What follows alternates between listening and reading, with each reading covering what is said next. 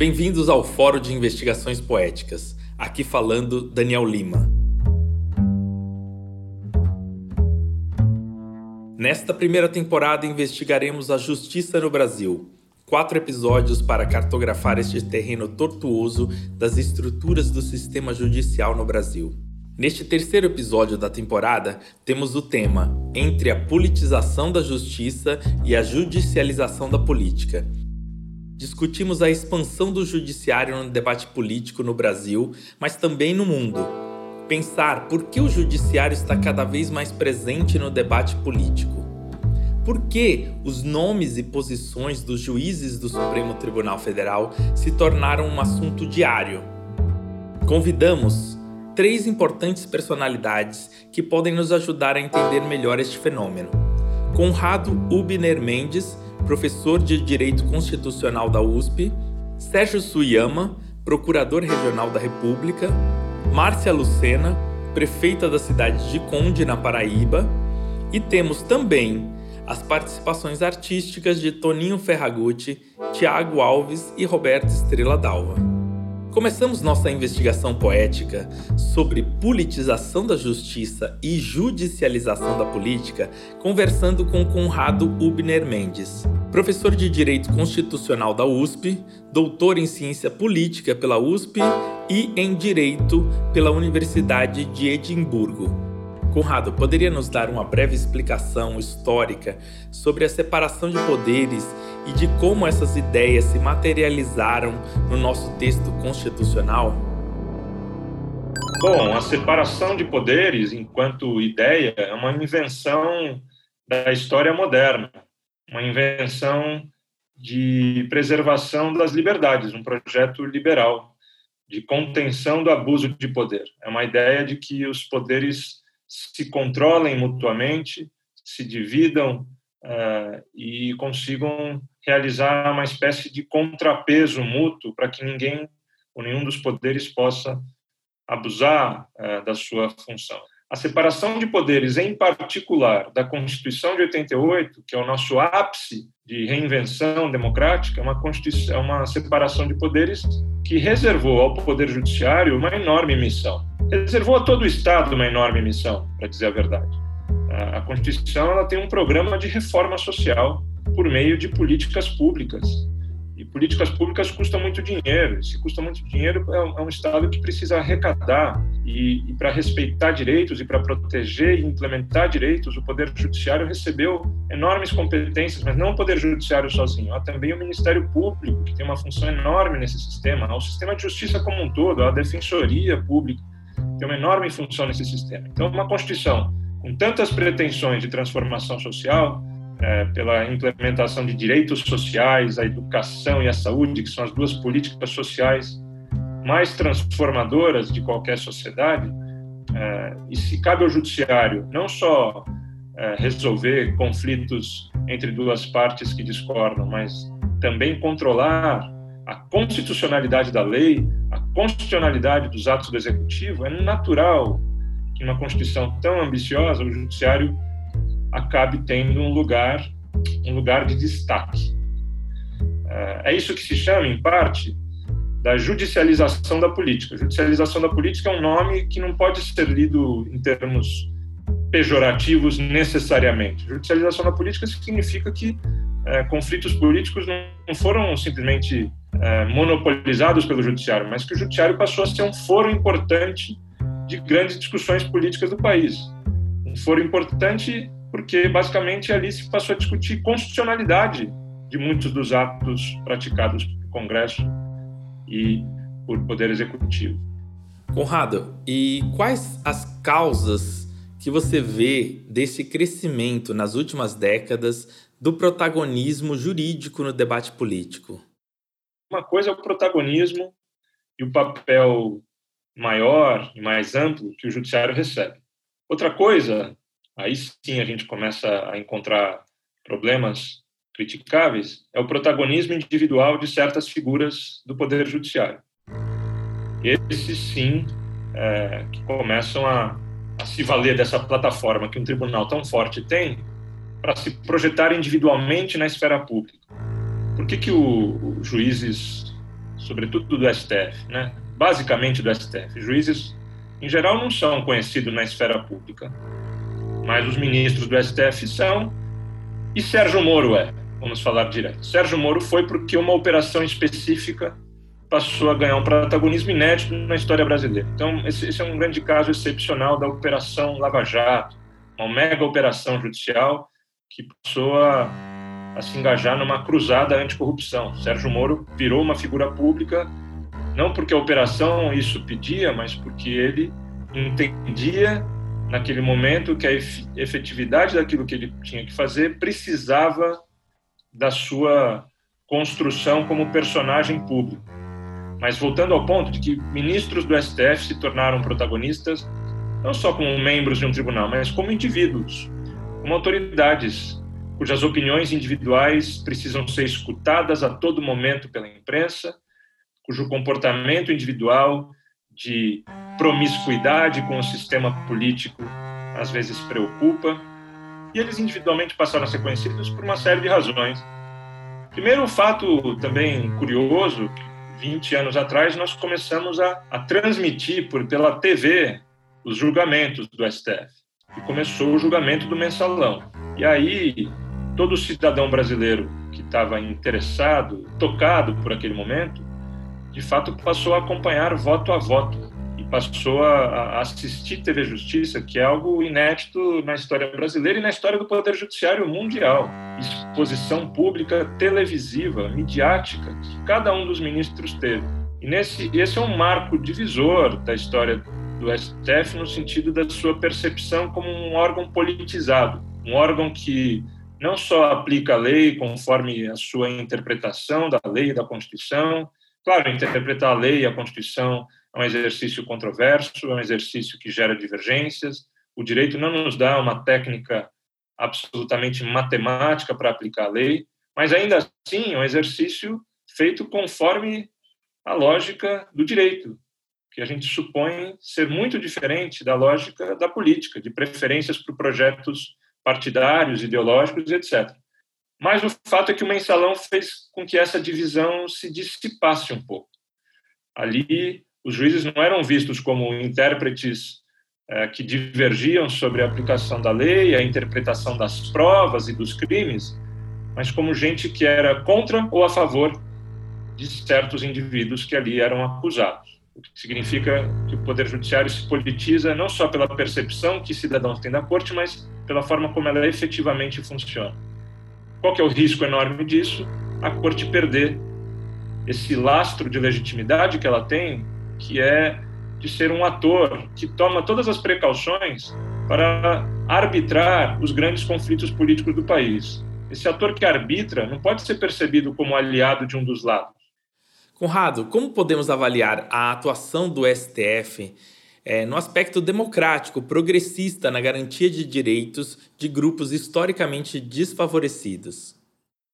De fato, a percepção de que o Supremo Tribunal Federal contribuiu para o avanço é, na proteção de direitos fundamentais, ela é verdadeira. O Supremo ele reagiu a demandas da sociedade amadurecidas na sociedade e que, pelas razões dos, dos gargalos do sistema político, não conseguiam ser absorvidas pelo sistema político representativo, o Supremo eh, permitiu que se avançasse em algumas, em algumas pautas. De fato, o reconhecimento do direito ao casamento igualitário, causas relacionadas à liberdade de expressão, a, a chancela, nesse caso, não foi uma mudança, foi apenas uma chancela, vamos dar nomes aos bois, as ações afirmativas, não foi invenção do Supremo, foi invenção do Congresso. É, então, tribunais constitucionais têm um papel importante na, na proteção e na promoção de direitos fundamentais, sejam eles as liberdades típicas, liberdades civis, é, liberdades políticas, sejam os direitos sociais. Mas quando a gente olha assim o papel o papel que o Supremo cumpriu, a gente tem que fazer um retrato justo daquilo que o Supremo contribuiu e daquilo que o Supremo represou ou mesmo rechaçou em termos de avanços sociais. E a minha leitura é que, além dessa, desse conjunto pequeno de casos absolutamente fundamentais para o avanço dos direitos, da igualdade, da liberdade, é preciso olhar para os casos que o Supremo deixou de fazer isso. É, alguns dos dramas civilizatórios mais graves do país estão na gaveta do Supremo. É o caso sobre tráfico de drogas, é, que, que o julgamento começou, é, um ministro pediu vista e está já há mais de seis ou sete anos represando um caso que pode dar uma contribuição substantiva para a mitigação do encarceramento em massa brasileiro, é, entre outras muitas decisões. O, o, o, Supremo cometeu erros dramáticos nessa história.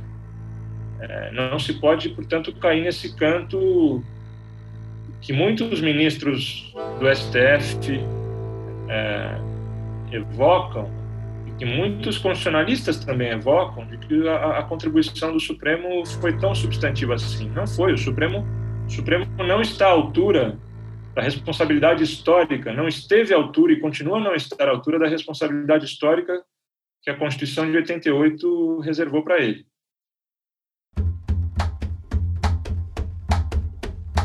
Para este episódio, conversamos também com o Procurador Regional da República, Sérgio Suyama. Sérgio é Procurador da República desde 2002. Foi defensor público criminal e professor de Direito Constitucional e Direito Processual Penal. No Ministério Público Federal, trabalha com direitos do cidadão, direitos sexuais e reprodutivos, meio ambiente e patrimônio cultural muito gratificante pontuar que estudamos juntos no colégio e nos reencontramos agora, 30 anos depois, para essa conversa sobre justiça. Sérgio, começo a nossa conversa pedindo para que explique qual o papel do Ministério Público no nosso sistema de justiça.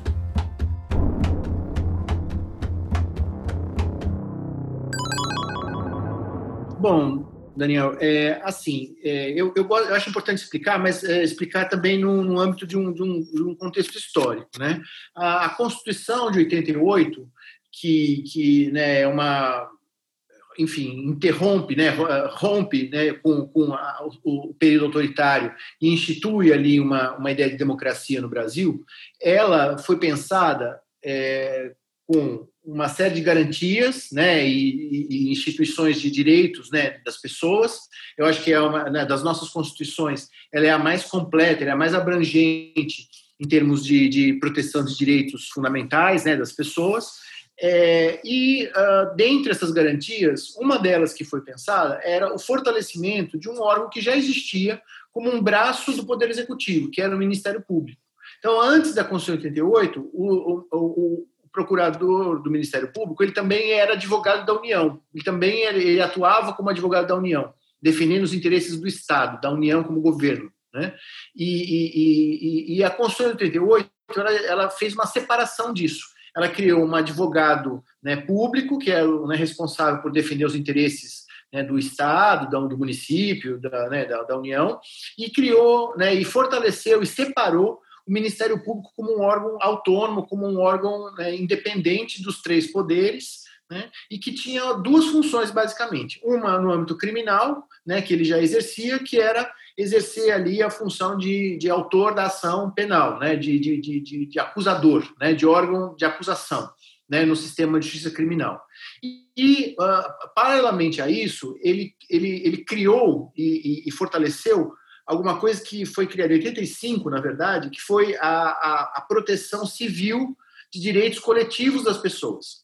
Né? Então, uma publicidade enganosa, né? uma, um discurso de ódio público, né? uma, uma, uma, uma, um problema de meio ambiental, né? uma poluição, poluição, derramamento de óleo, né? todos esses desastres ambientais. Esses, todos esses, esses problemas, eles têm uma dimensão individual, óbvio, né? porque eles afetam pessoas, mas ele também tem uma dimensão coletiva, porque eles não afetam só uma pessoa né, individualmente considerada, eles afetam uma coletividade. Então você tem que dar um tratamento coletivo para esse problema. Não adianta você querer pegar o problema de Brumadinho ou de Mariana, né, e querer lá só resolver o problema individual, né, do fulano ABC. Você tem que resolver o problema do ponto de vista coletivo. Como reparar, né, o mais amplamente possível aquele dano ambiental que foi causado.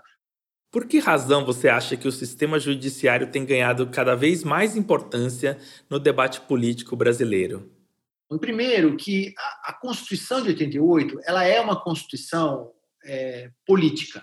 Né? Ela, ela, é, é, ela estabelece ali um conjunto de direitos e ela é resultado né, de uma luta política de muitos movimentos. Eu mesmo, na, né, antes, na, na, época do colegial ainda, né, Daniel, eu ia, eu, eu lembro de eu ir lá na faculdade de Direito, pegar, a gente colhia assinatura na Constituinte, né? Então, né, então o movimento lá do Sem Terra, aí vai lá da reforma agrária, vai lá faz né, as emendas da reforma agrária depois a reforma urbana, reforma urbana, depois os indígenas, tal, cultura. Então você assinava abaixo assinada, ia levar lá. Então assim, a, a, a Constituição de 88 é o resultado de muitas mãos, né, e de muitos projetos políticos ali que confluíram, né, numa, numa Constituição democrática, né, e que previa ali uma série de direitos e, a serem implementados. Né? Então, é, então esse é um primeiro aspecto. O segundo aspecto que eu acho é que o nosso o sistema, o sistema é, de separação de poderes e o nosso sistema democrático, ele é um sistema democrático falho né, em muitos aspectos. Então, a representação política é falha, no sentido de que há distorções né, entre, entre os estados. Né, então, os eleitores, de, né, o, né, o cidadão de São Paulo não tem o mesmo peso né, de, de, de, representação do que o cidadão do Acre. Né? Então, você tem ali é, distorções é, representativas, você tem distorções do sistema político, né, que você favorece ali é, certos grupos, que você favorece ali o poder econômico, que você favorece outras formas de poder que acabaram se consolidando no parlamento. Então, por exemplo, a, a, a, a tal da bancada da bala, a tal da bancada né, do, do boi a bancada né, da, da Bíblia, né, a bancada BBB, né, ela é uma bancada hoje poderosa que foi se fortalecendo, né, ao longo desses anos, né, do período democrático e que hoje no parlamento ela é uma, uma força que muitas vezes impede é, o avanço de direitos é, é, o avanço de, de leis né, e aprovação de, de leis que garantam direitos das pessoas, sejam direitos no meio ambiente, seja direitos né, de, de, igualdade, seja direitos de, enfim, liberdade. Então, é, uma segunda coisa que eu queria falar então é que o parlamento ele tem uma, uma ele teve uma, uma, um problema, né, eu acho, na democracia brasileira, que ele, em grande medida, ele não pôde ser um veículo né, de expressão dos grupos majoritários, minoritários, da sociedade é, no sentido de mudança das leis. Então, nós tivemos um parlamento né, e que foi também muito cooptado né, pelos governos, né, pelos, por todos os governos, Fernando Henrique, do Lula, da Dilma, do, todos os, os governos cooptaram o parlamento né, ali muitas vezes para não para não mudar nada do ponto de vista mais estrutural, do ponto de vista mais significativo. Então houve uma certa uma, uma certa paralisia vamos assim dizer, no meu entender, do parlamento. E, nesse contexto, eu acho que a, as demandas judiciais elas cresceram como demandas né, por reconhecimento de direitos.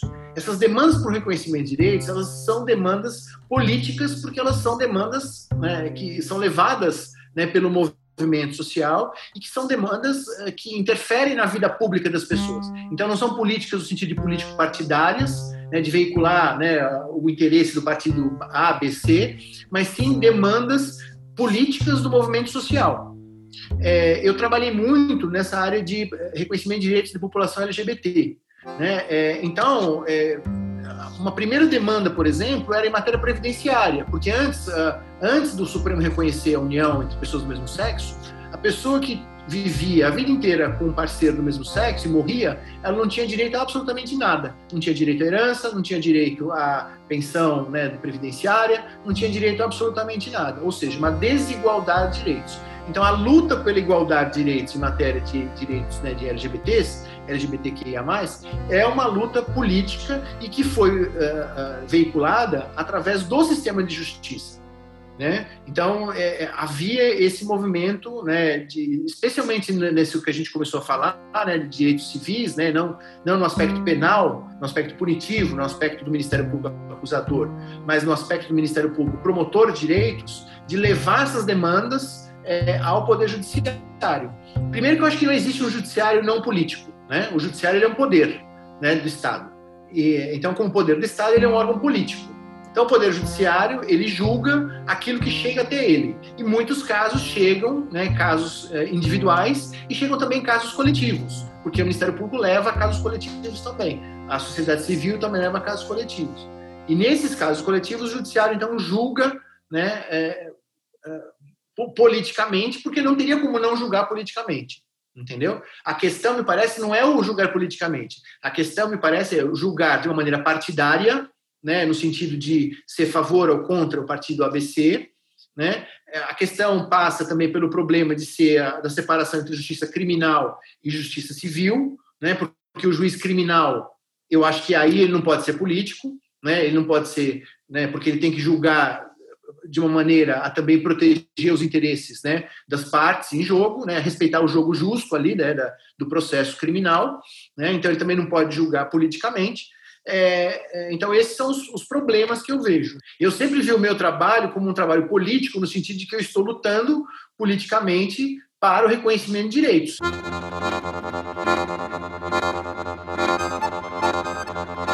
Agora conversamos com Márcia Lucena. Márcia é professora formada em educação artística. Trabalhou em sala de aula principalmente com alfabetização. Foi secretária de Educação da Paraíba e presidente da Fundação Cultural do Estado. Em 2016, foi eleita prefeita de Conde pelo PSB. Conde é uma cidade litorânea da Paraíba. Márcia está atualmente sendo processada por corrupção e acredita em motivações político-partidárias. Márcia, pode nos contar como foi sua trajetória política para chegar a prefeita de Conde?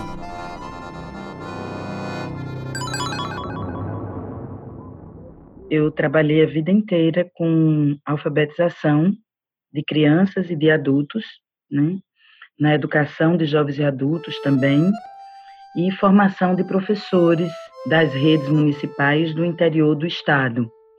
Né? Então, a minha vida sempre foi uma vida de professora. Então, eu fui convidada em 2005 para trabalhar na prefeitura de João Pessoa, né, pelo prefeito então, e eu coordenei, um, eu implantei uma, um serviço lá que ligava as escolas com as comunidades, né? Porque eu sempre trabalhei com isso também, trabalhei com ONGs, com lugares aonde a escola formal não chegava, né?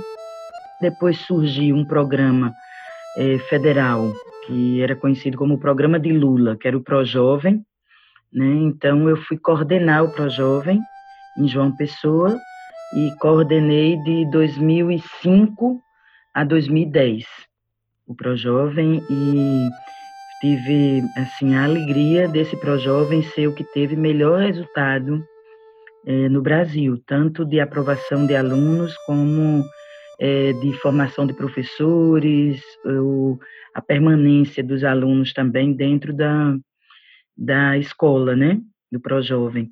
E aí, quando o prefeito passou a ser governador, então ele me chamou para ser secretária de Estado da Educação.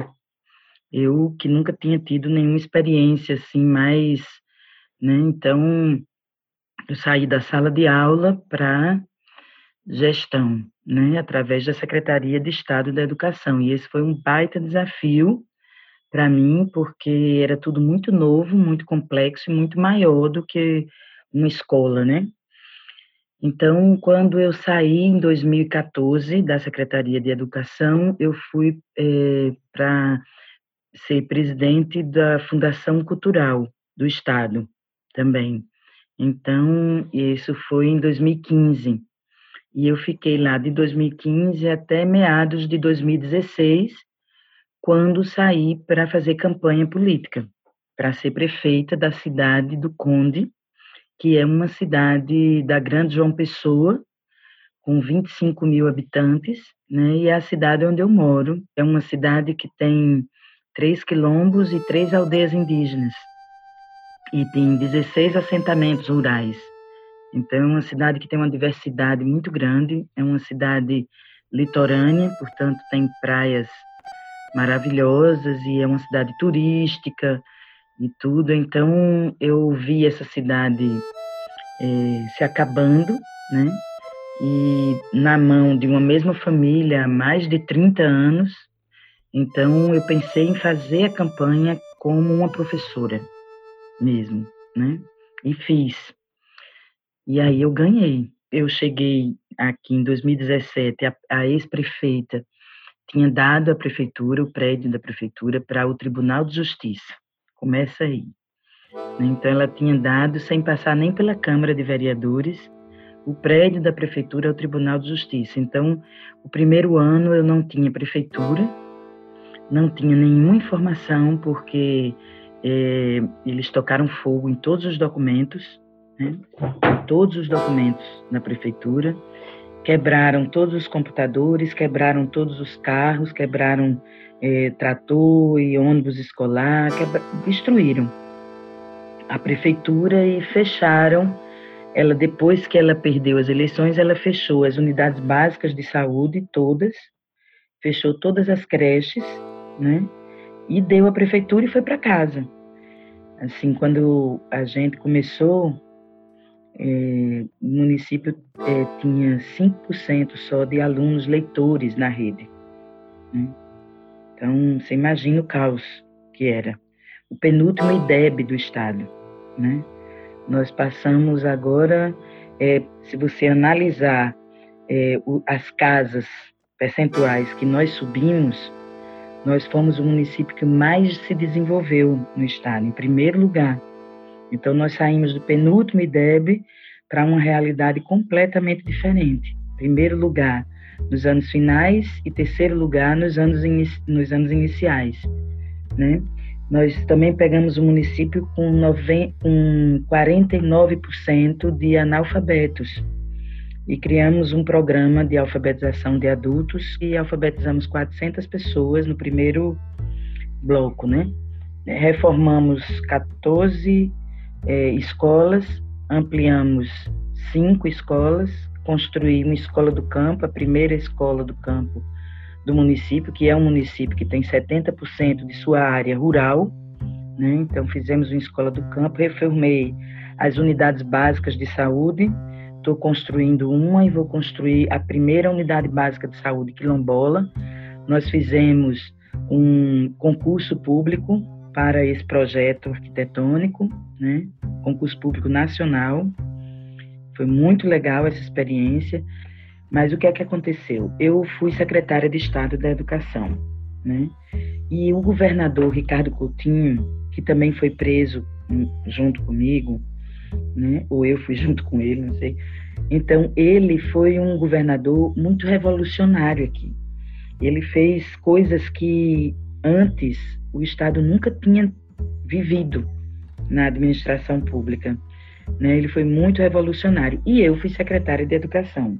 Quando foi agora, depois do fim do governo de Ricardo, estourou no Rio de Janeiro um negócio com a Cruz Vermelha, que é uma organização social que no Rio de Janeiro e em vários estados do Brasil, outros estados, trabalhava com a saúde.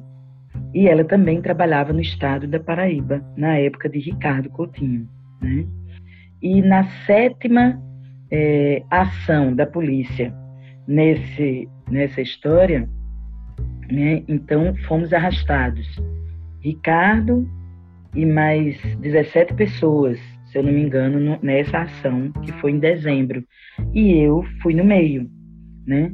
E a Polícia Federal veio à minha casa às 5 horas da manhã, né? Primeiro disse que era busca e apreensão, e fez mesmo busca e apreensão aqui. Eu mesma é, ofereci um monte de possibilidades, porque eu digo, eu quero que vejam que eu sou, né?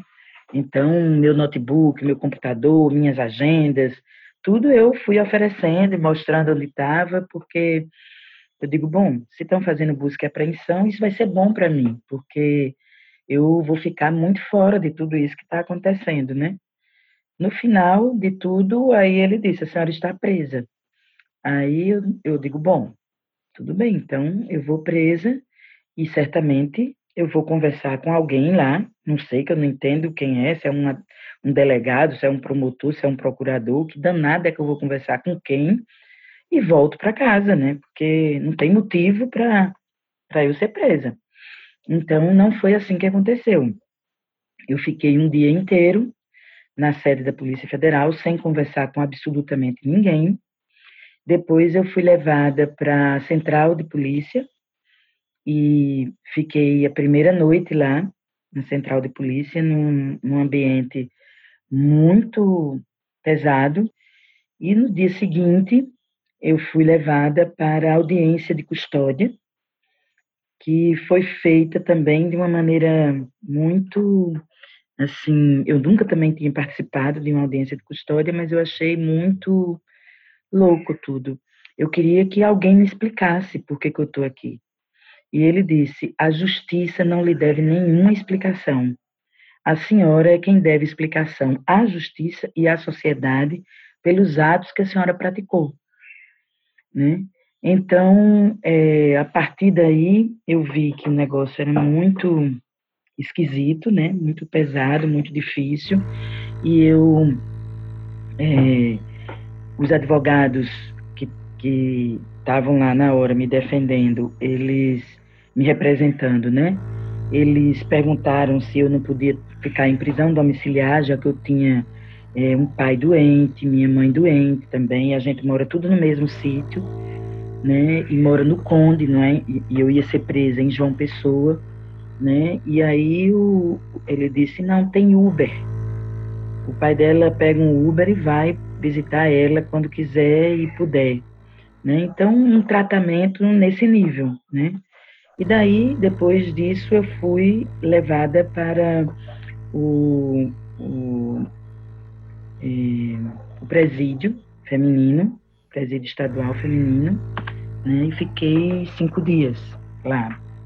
E saí de lá por força de um habeas corpus, que foi, na verdade, para Ricardo Coutinho, governador, mas que eu acabei ganhando isso por extensão, não sei como é que chama, mas é algo assim. E saí de lá, da prisão na véspera. Eu saí no sábado, na sexta-feira. Foi muita gente para frente do presídio, muita, muita, muita, muita gente. Coisa assim que eu e as outras presas, a gente vindo da cela, foi uma coisa muito emocionante, muito forte para mim. E no dia seguinte eu saí, né? E depois que eu saí, até agora também ninguém me viu, né? Não entreguei nem sequer minha defesa até um momento desse. Mas durante o carnaval, no domingo de carnaval, à tarde, o oficial de justiça veio aqui para dizer que eu ia ter que botar a tornozeleira. Então eu fui botar uma tornozeleira e junto com a tornozeleira outras medidas cautelares foram impostas como não sair do Conde. Eu tenho um filho que mora em João Pessoa, né? Mas eu não posso ir em João Pessoa. Não sair do Conde, é, não sair de casa a partir das 8 da noite até as 5 da manhã. Então, é, eu não posso nem na casa dos meus pais, que é aqui do lado.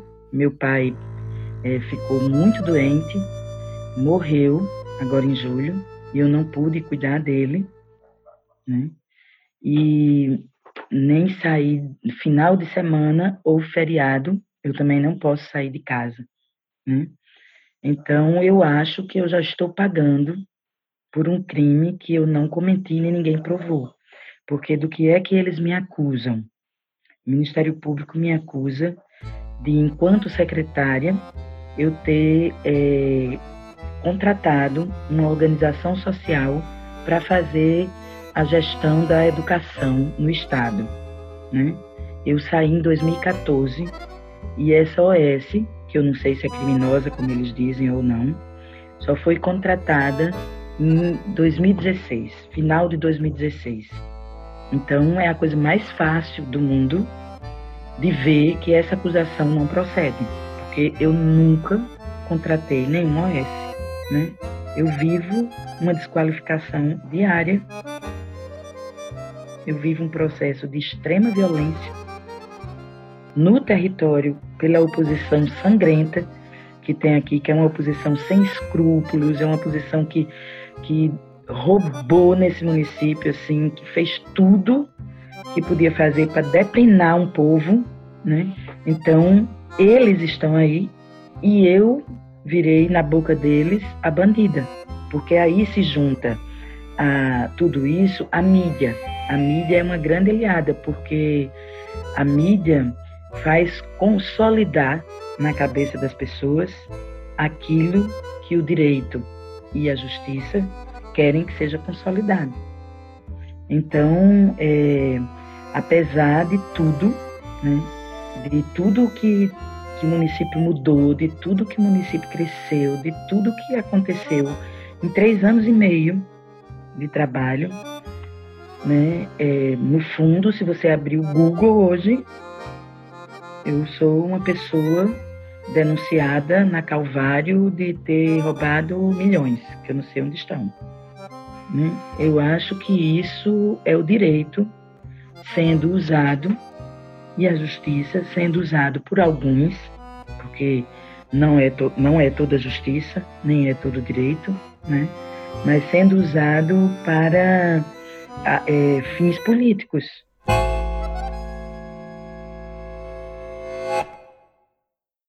Por isso, parem a lei, parem a máquina, parem o processo, apaguem as páginas, parem a mente perversa e ávida, por sangue novo e vidas pálidas. Prende a sujeira para baixo do tapete. Tranque é truque barato, segurança é o cacete, cacetete e o pau come só quem sente. É quem no passado levava no pescoço as correntes. Coerentes sejamos, de que lado estamos, porque não são nossos filhos, só observamos e deixamos errar e erramos, esquecendo das palavras que um dia juramos. Contra a contratação de quem trata, a contração que mata e tranca fio, filho, afia a faca e corta as asas e tira devagar a vida, a voz, a vez, o voo. O tiro sairá pela culatra, guarde seu tesouro, ele não valerá nada. Na hora marcada, no encontro com a espada do verdadeiro juiz, a grande lei, eu sei, é uma só para todos, não adianta, vacilou, cachimbo vai cair. Por isso, parem a lei, parem a máquina. Parem o processo, apaguem as páginas. Parem a mente perversa e ávida por sangue novo e vidas pálidas. E pros moleque fica letra, é bom saber. Que Arapuca tá armada, é bom perceber. Atitude proceder, pois já disseram ir, eu vou dizer. A vaga tá lá, esperando você. A vaga tá lá, esperando você.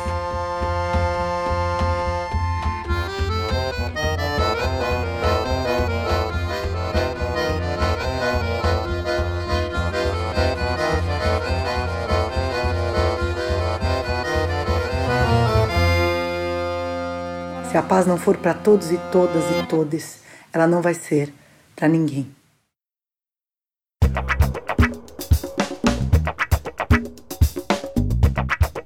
Este podcast é fruto do programa de residência artística no setor público, realizada pela Automática, República.org, Instituto Beth Jacob Laffer. O Fórum de Investigações Poéticas vem acompanhado de uma publicação em formato cartográfico que você pode baixar em rasp.arte.br. Temos também para cada episódio uma criação audiovisual com motion graphics elaborados pela Bijari, com execução de Alexandre Marcati, Geandre Tomazoni e Rafael Minhoso. Nossa trilha sonora, vírgulas sonoras e bases eletrônicas são uma criação do DJ Will Robson.